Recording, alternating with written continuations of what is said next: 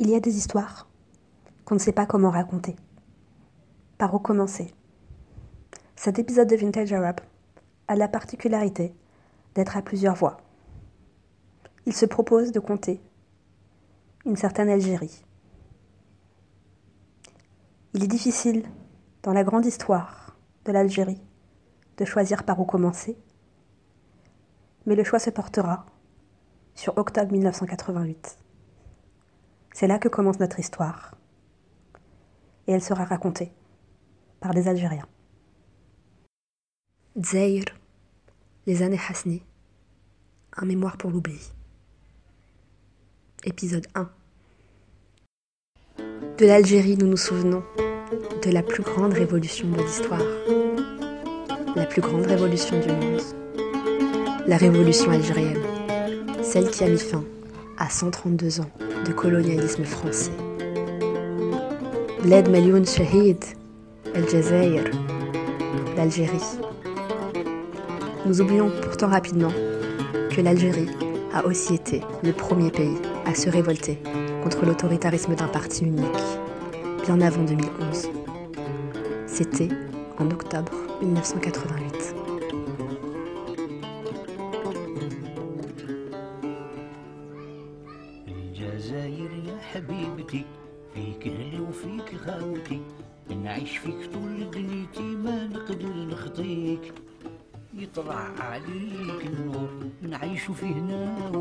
يا لبن العيال يا زينة البلدان.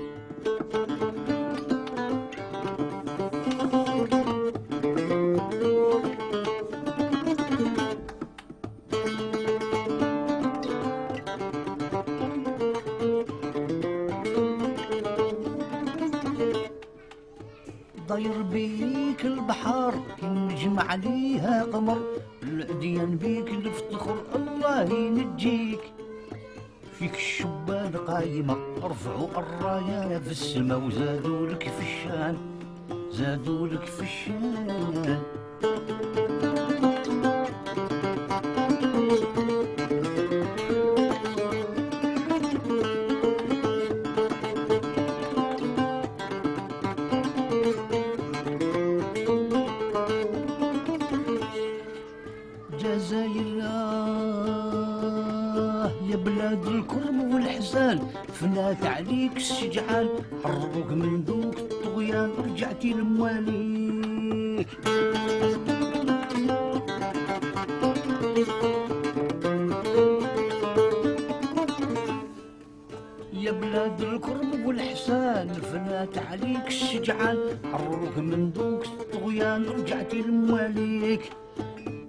كنتي مستعمرة اليوم ضحيتي حرة بفضل الرحمن بفضل الرحمن. الجزائر يا حبيبتي فيك أهلي وفيك خاوتي.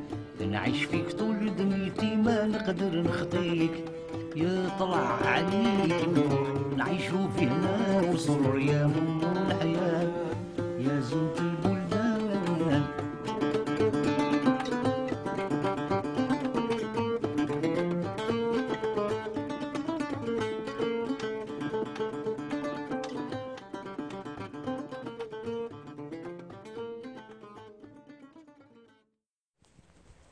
Tout au long des années 80, des séries d'émeutes secouent le pays. Du nord au sud, de l'est à l'ouest, les Algériens protestent.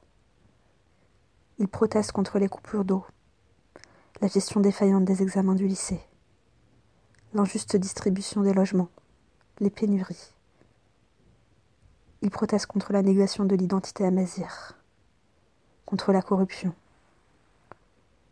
Les reproches sont nombreux et le système du FLN ne trouve que la répression pour répondre alors que le prix du pétrole, principale entrée d'argent pour le pays, ne cesse de baisser. Et puis, le 5 octobre 1988, c'est l'embrasement. À Alger, mais aussi dans tout le pays, des jeunes prennent le contrôle de la rue, incendient et pillent les locaux du FLN. Les manifestations réunissent un large échantillon de la société algérienne. des militants de gauche aux islamistes, en passant par les conservateurs, et surtout les milliers de laissés pour compte du système. Face à cette révolte d'une ampleur inédite, les militaires finiront par déraper et par tirer sur la foule. L'armée nationale populaire tire sur son propre peuple. Un trauma qui entra longtemps l'Algérie. Le président Châtelier, réélu pour un troisième mandat en décembre 88, décide de faire approuver la quatrième constitution du pays. C'est la fin du système du parti unique et la proclamation du multipartisme, mais aussi de la liberté de la presse, de l'action syndicale et de l'expression. Le pays abandonne l'option socialiste. Mais à quel prix? 5000 personnes sont tuées et des milliers de blessés. La torture a été utilisée massivement.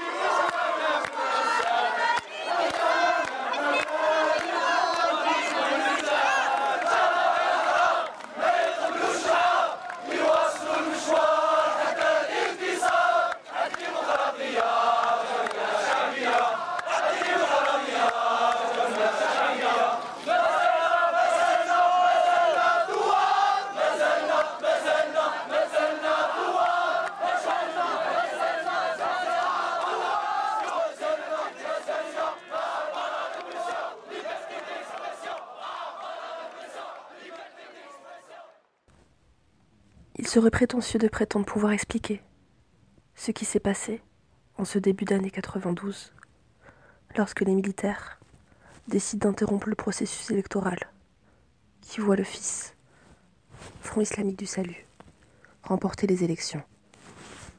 Il serait illusoire de pouvoir prétendre pointer du doigt toutes les responsabilités dans le désastre qui suivra. Le fils, qui ne cachait pas son projet politique, avait pourtant été autorisé dans le cadre du multipartisme. Suite au refus des militaires de les laisser accéder au pouvoir, ces derniers décréteront la lutte armée. Plusieurs groupes se formeront, dont le GIA, groupe islamique armé. Leur politique est claire. Toute personne s'opposant à leur accès au pouvoir ou à leur politique sera assassinée par toute personne. Les militaires, les policiers, des villages entiers. Les responsabilités de l'agent militaire restent floues dans le drame qui s'ensuit, notamment dans la disparition de milliers d'Algériens, accusés sans preuve de sympathie envers le fils. Qu'en est-il des milliers de disparus? Des centaines de milliers de morts? Qu'est-ce qui a mené à cette guerre fratricide? Quelle est la responsabilité de plusieurs décennies d'autoritarisme dans cette tragédie? Le podcast n'a pas la prétention d'y répondre. Il se propose d'évoquer les arts sans occulter le sang. S'ouvre le chapitre le plus sombre de l'histoire contemporaine de l'Algérie. Dix années de sang.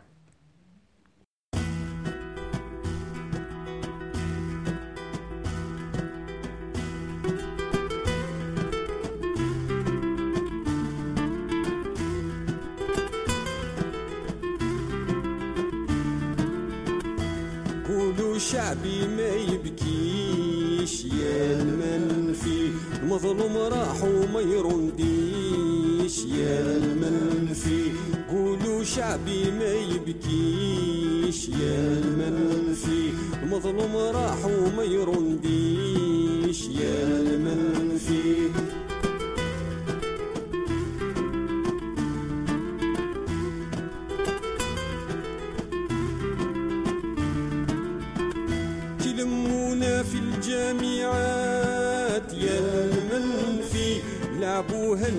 سكورات يا المنفي كلمونا في الجامعات يا المنفي لعبوها النادي سكورات يا المنفي البلاد تباعت وخلات يا المنفي والقيادة في الحطات. يا المنفي البلاد تباعت وخلات يا المنفي والقيادة في الحطات. يا المنفي قولوا شعبي ما يبكيش. يا المنفي المظلوم راح وما يرنديش. يا المنفي قولوا شعبي ما يبكيش. يا المنفي المظلوم راح وما يرنديش.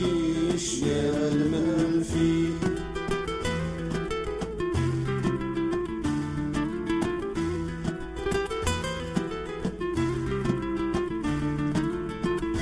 كي دونان الكوميسار يا المنفي سلسلة وزن قنطار يا المنفي.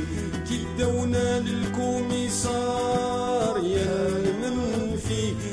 سلسلة وزن قنطار يا المنفي. في كل جهة شعلت النار يا المنفي. حرقوهم كبر وصغار يا المنفي. في كل جهة شعلت النار يا المنفي. حرقوهم كبر وصغار يا المنفي. قولوا شعبي ما يبكيش يا المنفي مظلوم راح وما يرنديش يا المنفي قولوا شعبي ما يبكيش. يا المنفي مظلوم راح وما يرنديش يا المنفي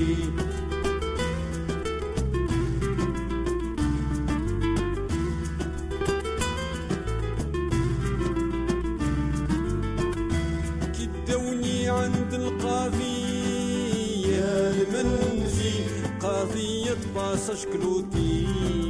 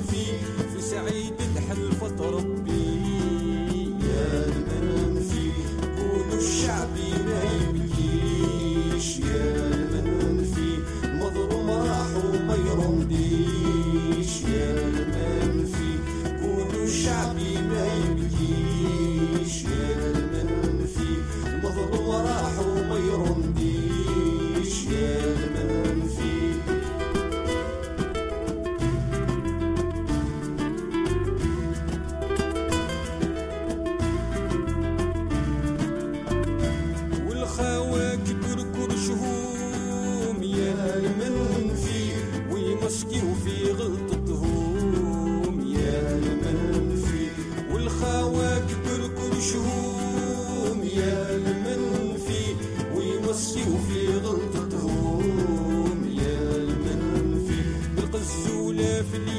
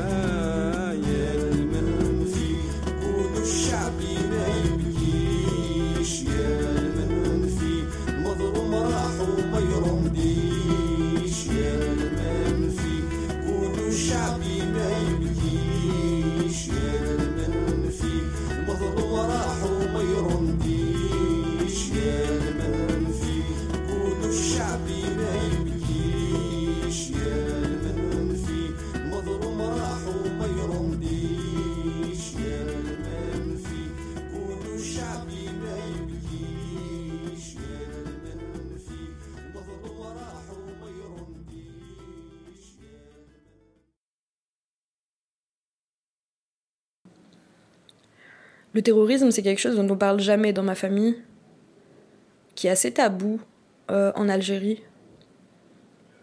Je pense que c'est plus facile de parler de la colonisation, de ce genre de choses que de la décennie noire. Déjà parce que c'est plus proche, mais aussi parce que je pense que ça a été vraiment blessant pour les Algériens. Parce que cette violence, elle venait de l'intérieur, entre guillemets, même si elle n'est pas sans lien avec le colonial. Du coup, ouais, je pense que c'est quelque chose qui est difficile. C'est des choses qui sont difficiles encore à verbaliser aujourd'hui. Et, et beaucoup de transmissions finalement passent par, euh, par des silences en fait. C'est des silences qu'on te transmet. Mais. Ouais. En fait, ce qui est chaud, c'est que par exemple, moi je suis née pendant la décennie noire en Algérie. Et c'est quelque chose dont, du coup, j'ai jamais entendu parler jusqu'à mon adolescence. Et là, on était en France, parce qu'on on avait migré. Et euh, je regardais une séquence vidéo avec ma famille de notre enfance en Algérie, etc. Et il y avait une séquence vidéo de moi où, en gros, ma tante me disait Eh, moi, je donne le Et moi, j'étais là, je disais Là, l'irhab, l'irhab, l'irhab. Je pleurais, je criais, je frappais dans les murs. Et après, je me suis dit Mais pourquoi je, pourquoi j'ai cette réaction-là alors qu'on me propose simplement d'aller à la plage Et c'est là en fait où j'ai appris qu'il y avait eu la décennie noire et que ma mère m'avait un peu expliqué. Mais en fait, on en apprend tous les jours. Il y a plein de choses que, il y a plein de choses que j'ignore en fait euh, par rapport à cette période-là, parce qu'elle n'est pas évoquée. انا ما استناش الشاذلي ولا خالد نصار ولا اي واحد اخر يقول لي انت ما ديرش السلاح تضربني نتايا وانت المعتدي ودير قانون انت بداك ومن بعد تقول لي نتايا راكم سلاح اورد لوا أنا اورد لوا إيه بصح مانيش اورد للقرآن الكريم. أنتم اورد القرآن الكريم واورد السنة تاع النبي صلى الله عليه وسلم. أنا جو سوي اورد لوا يخوفوا بينا حتى ولاو مسلمين. إيه ما كاش سلاح. ما نديروش السلاح ندير السلاح درك مالك عاد يقولوا هكذا. ندير السلاح وندير الكلاش La paix, que la paix revienne à l'Algérie. Vive l'Algérie, halte au terrorisme, vive l'Algérie, la paix, que la paix nous revienne. On en a assez, on en a assez. On veut de la paix pour cette Algérie, pour cette Algérie. Millions millions de on veut de la paix, c'est quand même malheureux. Bekri al-Harbeina, Bekri al-Harbeina, c'était un ennemi, c'était pas, c'était apparent. Mais donc on a affaire Binet Naïb.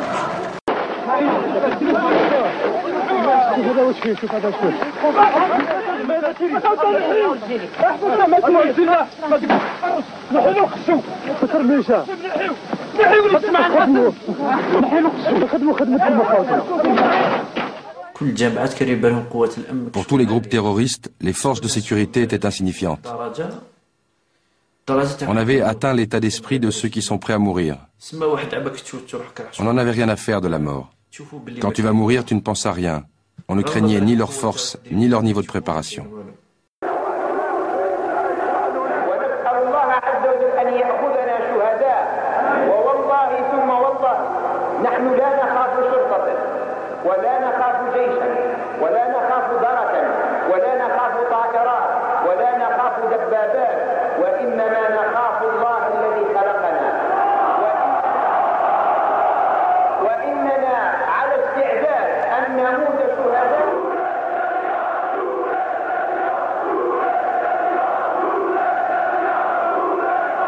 إحنا نشوفوا هذا الدول اللي فاتتنا باش فاتنا فاتنا بالعلم.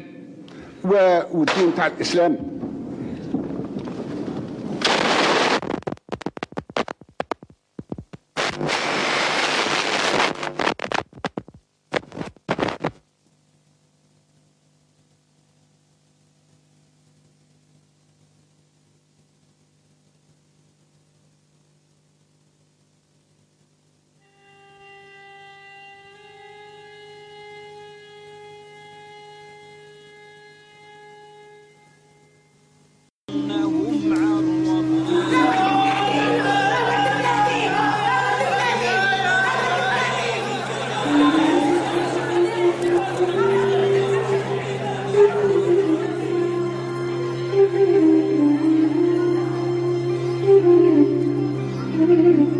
L'Algérie est en deuil. En 166 jours, Mohamed Boudiaf avait su redonner confiance au peuple algérien. c'est l'espoir qui a été assassiné.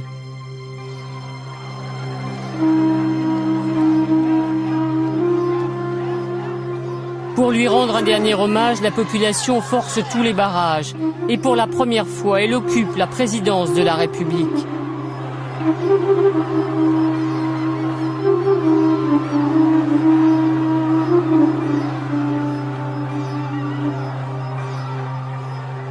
Million d'Algérois vont l'accompagner jusqu'à sa dernière demeure.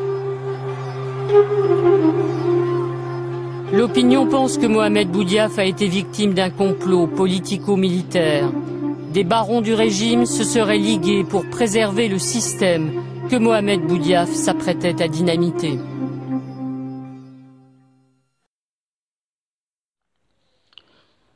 Je me rappelle que nous ne disions pas terroriste, mais Al-Irhab. Donc Al-Irhab, euh, on ne savait pas qui c'était exactement, c'était juste ceux qui tuaient. Donc Irhab, c'était un terme confus, on y, on y mettait un peu euh, tous les groupes armés, les milices, on disait que ça pouvait être le GIA, on disait aussi que ça pouvait être les islamistes, ceux qui avaient pris des armes pour défendre le, le fils. Donc on disait aussi barbu, donc pour euh, dire Irhab. Enfin, en somme, on disait tout et rien. La seule chose qu'on savait clairement, c'était que des villages entiers étaient égorgés. Quand je dis entier, j'entends tout, donc euh, tous les hommes, toutes les femmes, tous les enfants, ceux qui jouaient comme moi, enfin à mon âge, et ceux qui étaient encore dans le ventre de leur mère, euh, et qu'on sortait pour les égorger aussi. Donc il y avait aussi les chats, les chiens, les ânes, euh, tout ce qui vit était tué. Donc on savait pour les faux barrages aussi, on connaissait, y envoyait l'horreur des massacres, des viols, des bombes dans le bus, sur le marché, tout ça. Donc voilà, pour moi, terrorisme, c'est ça, c'est la grande terreur dans laquelle j'ai passé mon enfance. Alors que la terreur fait rage, Oran, elle, continue de produire des idoles. La musique qui les porte est le rail. Ancré dans l'Oranie, le rail compte son histoire et ses nombreuses influences. Celle d'abord des chants bédouins et de la poésie du Maloun, poésie en arabe dialectal, descendante directe du Seljas de l'Andalous. On raconte à travers elle l'amour, avec plusieurs A. Celui de Dieu, celui des femmes, celui de la terre. Une tradition poétique jamais reniée dans la musique oranaise, et présente dans celle des chefs de file contemporains, dont le plus grand nom est probablement le grand Ahmed Wahabi.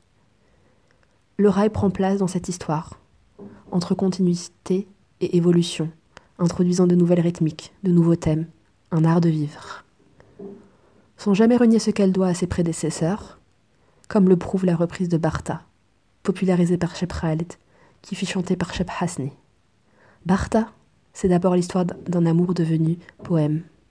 Celui de l'amour fou du grand poète Abdelkader el-Khaldi, prince des poètes de l'Oranie, roi du Méloun algérien du XXe siècle, qui consacrera un diwan entier à sa bien-aimée. Bartha figure parmi ses poèmes. Il fera entrer Bartha, signifiant la chance en arabe, au panthéon des femmes algériennes, où la rejoindront bientôt de nombreuses Jamila, par le gré de l'art et de l'histoire.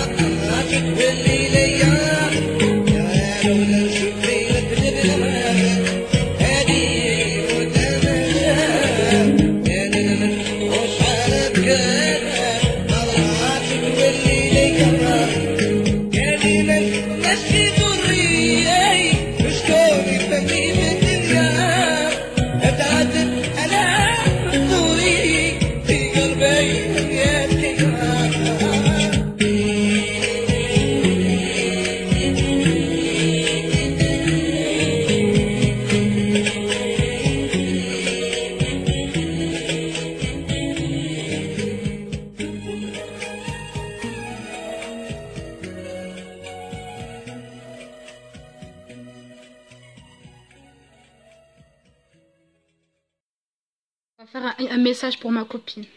Goulili, le rail pour toi c'est quoi Oui, le rail c'est quoi Le rail, c'est pour moi, c'est la chanson oranaise. Oui. J'aime trop. Oui. Tu peux parler en arabe ها هي ها وي.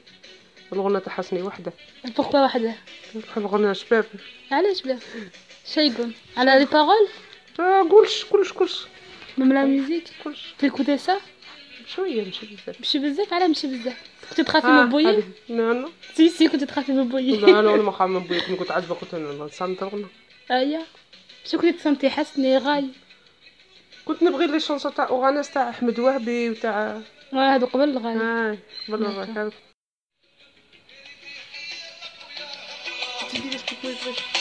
هيا غني ما كيف نغني؟ تعرفي لي لا، لا، قلت لي تلعبيهاش تعرفي لي بارول ربي. كاع نسى اللي فوق ارض ربي وما يجونيش كل اللي بغاها قلبي راكي تعشقي واقيلا شوش نو والله سي فوق ارجع نو نو نو نو نو با نورمال والله ما tu sais. سي با فري pourquoi genre pour c'est moi pour toi le هذه قوريه ولا عربيه non c'est une tunisienne. Pourquoi le. Mais je sais, elle aime beaucoup. Moi, je C'est-à-dire pour toi, le rail, c'est que pour les gens amoureux. Ah, yeah. Toujours. Wow. Dire, si moi j'écoute du rail, ça veut dire machin. Oui, oui. Surtout les chansons qui me racontent Du coup, c'est pas bien? Oui. Voilà. Du coup, euh, c'est à cause de Boyer, tout ça. T'écoutais ça quand tu étais avec Boyer Non. C'est quand tu sortais avec lui. Non, non. Tu m'as raconté la source quand tu te ramenais les lettres là. tu m'as raconté quand tu t'écrivais des lettres. Ouais. T'écoutais ça et tu lisais les lettres. كنت انا نبغي احمد وهبي كي كنت صغيره كنت C'est vrai, ouais. Jaya, Chelly, Willy, Willy. آه، كنت تعرف- عارفيها Eh oui, نعرف. آه، كنت عارفيها كنت صدقي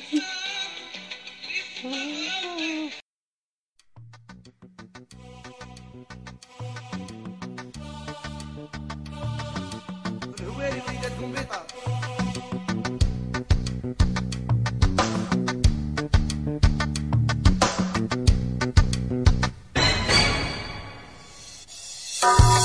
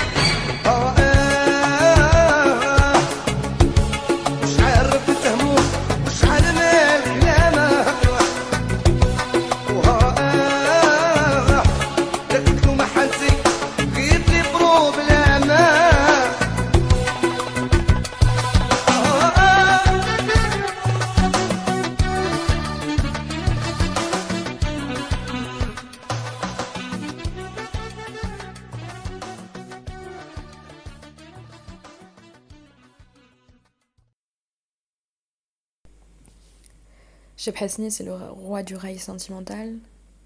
C'est le genre de, musique que j'écoute quand euh, je suis down, je suis pas bien, l'Algérie me manque, ou ce genre de truc, tu vois.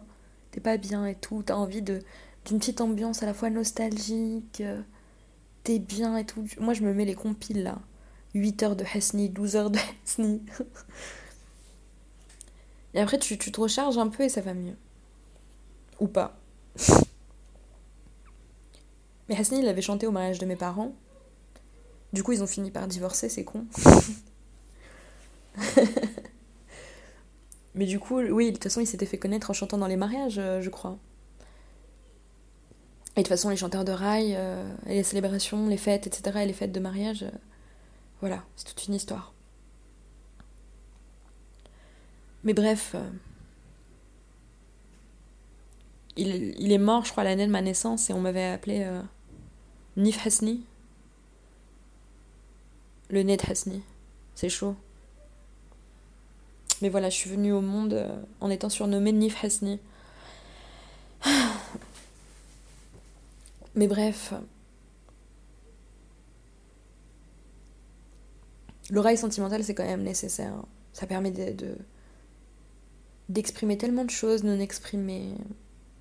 Parce que justement, on a trop de nif. On a trop de nif. Trop de fierté. Puis il y a quelque chose de, de, jeune, de vivant, de... Ça nous change de la peur qui paralyse, quoi. Là, c'est des sentiments, c'est des sentiments amoureux, c'est ressentir les choses, ressentir la vie, tu vois. Vraiment, l'Algérie sans le rail... Euh,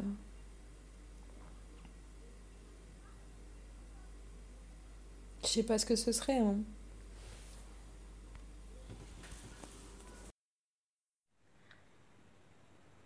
C'est la chanson algérienne, c'est la chanson oranaise surtout. C'est Hasni, c'est Cheb Khaled. C'est toutes ces sonorités, ces guitares, ces pianos. Voilà, c'est la musique des, des, personnes sentimentales. C'est la musique qu'on écoutait tard la nuit, sur les terrasses, sur laquelle on se couchait parfois, sur laquelle on se réveillait, sur laquelle on dansait. Sur... Enfin, elle était appropriée pour toutes les occasions. Enfin, on pouvait la mettre à un mariage et s'enjailler sur un son triste. C'est. C'est vraiment la. Moi, souvent, quand je me dis, quand, quand j'écoute du rail, franchement, je sens. Je sens l'odeur de la terre. C'est bizarre, hein, mais je sens l'odeur de, du trab, de, de la terre algérienne. Vraiment. Et, euh, voilà, c'est. C'est Hasni surtout, le rail pour moi. Le rail, c'est Hasni. Je, me rappelle, c'est l'histoire où ma mère, enfin, quand ils ont appris la mort de, de Hasni, ma mère me disait que mon père lui avait déchiré, sa, sa, carte d'identité nationale algérienne parce qu'elle avait pleuré et il était jaloux. C'est voilà, c'est c'est une musique qui a pris au trip toute l'Algérie. Et à un moment où l'Algérie en avait besoin, surtout. Voilà, c'est pas anodin que ça soit né à la fin des années 80. Enfin, voilà, pour, vraiment être à son apogée dans les années 90, c'est. je me dis qu'il y a. a c'est un signe ou quelque chose comme ça. Parce que c'est une musique tellement forte, tellement importante. C'est vraiment le cri du peuple, quoi. C'est C'est magnifique. C'est la, voilà, la musique que ma mère elle écoutait. C'est la musique que mon père écoutait aussi beaucoup. Enfin, mon père il écoutait beaucoup les, les du coup, Sheikh Halimiti, tout ça. Parce que voilà, Rizen. Mais euh, c'est. C'est une musique avec laquelle j'ai grandi. C'est le poste de mon père. C'est le poste radio rouge qu'il avait acheté et que j'ai cassé une fois. Donc voilà. Fils de Pieux, et probablement Pieux lui-même, s'amuse des conventions sociales et chante avec délice l'amour, la peine, l'érotisme. Il devient bientôt le roi du rail sentimental. À une époque où l'intégrisme s'abat sur le pays, il ne trahit pas ses inspirations. C'est même de là que commence sa carrière. Alors qu'il n'a que 19 ans, il sortira le sulfureux La Baraka. ou La Barque en français, où il antenne aux côtés de Cheb Bazaouina. Nous avons fait l'amour dans une baraque mal foutue.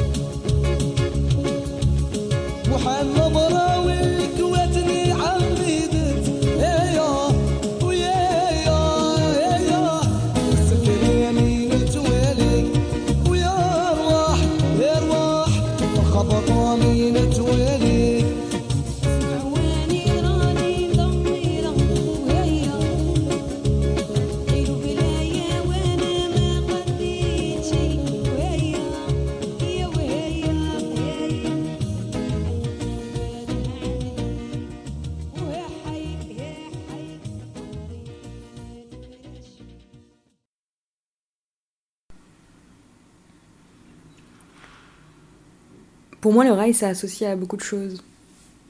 De souvenirs, de fêtes, mais pas que. Par exemple, quand tu. Quand on allait en Algérie et que. Au bout d'un moment, il fallait retourner en France pour reprendre les cours. euh, on passait toujours euh, faire nos compilations. Tu sais, chez les disquaires, quoi. Ils nous faisaient des compilations, genre. euh, le, le, le meilleur du rail de cette année, etc. Et même, de, même euh, au-delà, parce que bon, le rail est toujours dans le futur, tu vois, il y a déjà des compilations 2023, si ça se trouve au moment où je suis en train de te parler, donc... euh.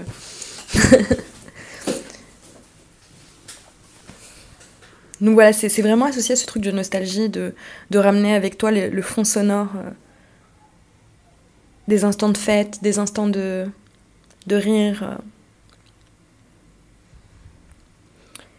Puis c'est aussi associé à quelque chose comme la rébellion. Parce qu'il y a des sons que, évidemment, tu écoutes pas avec ta famille, tu vois. En tout cas, pas avec tout le monde dans ta famille. Que t'écoutes que entre jeunes ou.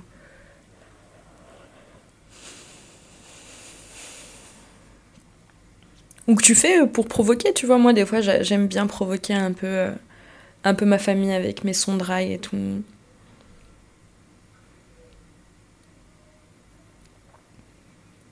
Puis c'est un truc d'émancipation. C'est une musique d'émancipation. Moi, ça m'a fait grave du bien, tu vois, qu'il y ait des gens comme Sheba Abdou, je sais pas, Houeri Manar, Sheikh Harimiti, etc. Je donne des exemples hyper chelous là, mais, euh, mais. Mais tu vois ce que je veux dire? Genre, juste quand t'es queer, ça fait trop du bien. Parce que t'as as des modèles, on va dire, de.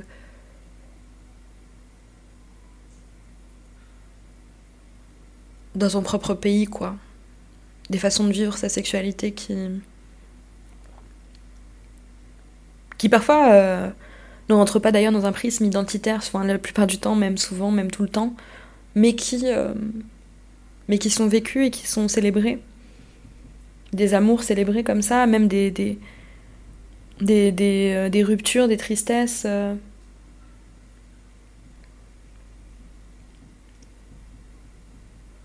Pour moi, c'est, enfin, j'adore le rail, tu vois, genre. euh. Je crois que de toute façon, on l'a- dans la peau quand on est algérien. Je, je sais pas qui peut ne pas aimer le rail. Enfin, je sais pas. Il y a des gens qui aiment pas le rail. Mais je sais qu'il y a beaucoup de gens non algériens qui détestent le rail parce que. Et j'ai comprends, tu vois, il y a des choses qui sont hyper inaudibles. Une forme de saturation des instruments qui, qui parfois est spéciale dans les sons, tu vois. Et du coup, c'est vrai que même moi, des fois, je me dis, mais comment ça se fait qu'on aime autant ça? Parce que c'est vrai que c'est bizarre. Mais c'est parce que c'est avant tout une musique de fête, tu vois, c'est avant tout une musique de...